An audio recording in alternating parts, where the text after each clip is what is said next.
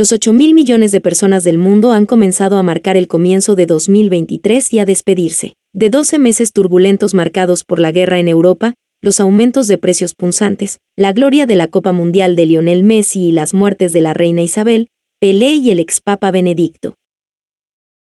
Muchos están listos para festejar en la víspera de Año Nuevo después de algunos años amortiguados por la pandemia, dejando de lado presupuestos reducidos y un virus que se olvida cada vez más pero no se ha ido. Sydney fue una de las primeras ciudades importantes en sonar en 2023, volviendo a reclamar su reclamo como la capital mundial de la víspera de Año Nuevo, después de dos años de cierres y festividades silenciadas por el coronavirus. Las fronteras de Australia se han reabierto y multitudes de juerguistas se reunieron a lo largo del brillante puerto de Sydney para ver cómo 100.000 pirotecnia iluminan el cielo del sur. Una multitud que se había proyectado para superar el millón vio como una espectacular exhibición de 12 minutos bañaba la vía fluvial e iluminaba el puente del puerto de Sydney.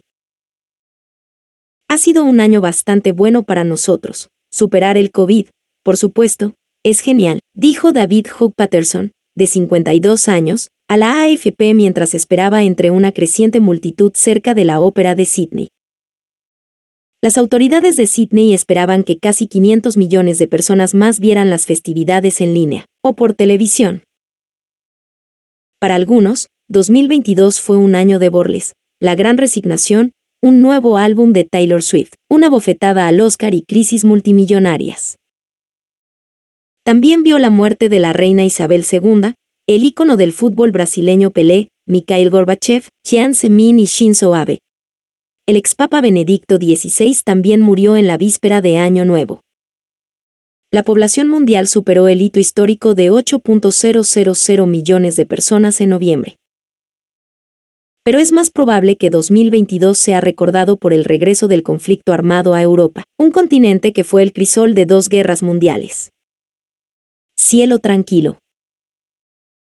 Más de 300 días después de la fallida invasión rusa de Ucrania, unos 7.000 civiles han muerto y 10.000 más han resultado heridos, según la Oficina del Alto Comisionado de las Naciones Unidas para los Derechos Humanos. Alrededor de 16 millones de ucranianos han huido de sus hogares.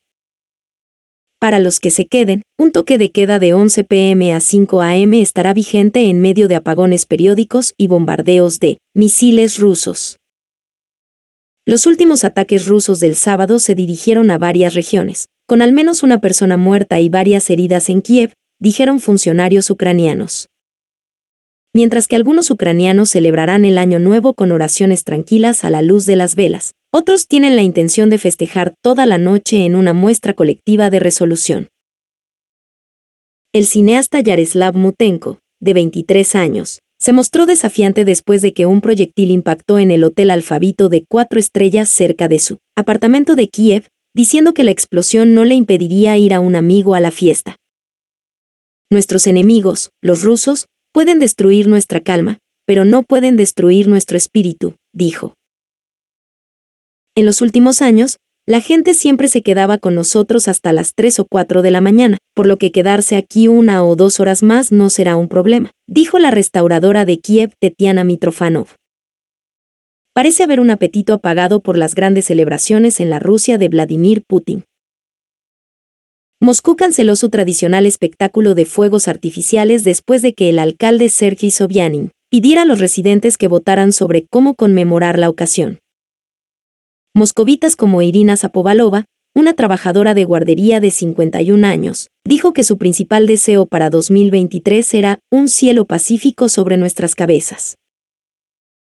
Putin dijo en un discurso de Año Nuevo que la rectitud moral e histórica está del lado de Rusia mientras el país enfrenta la condena internacional por la guerra.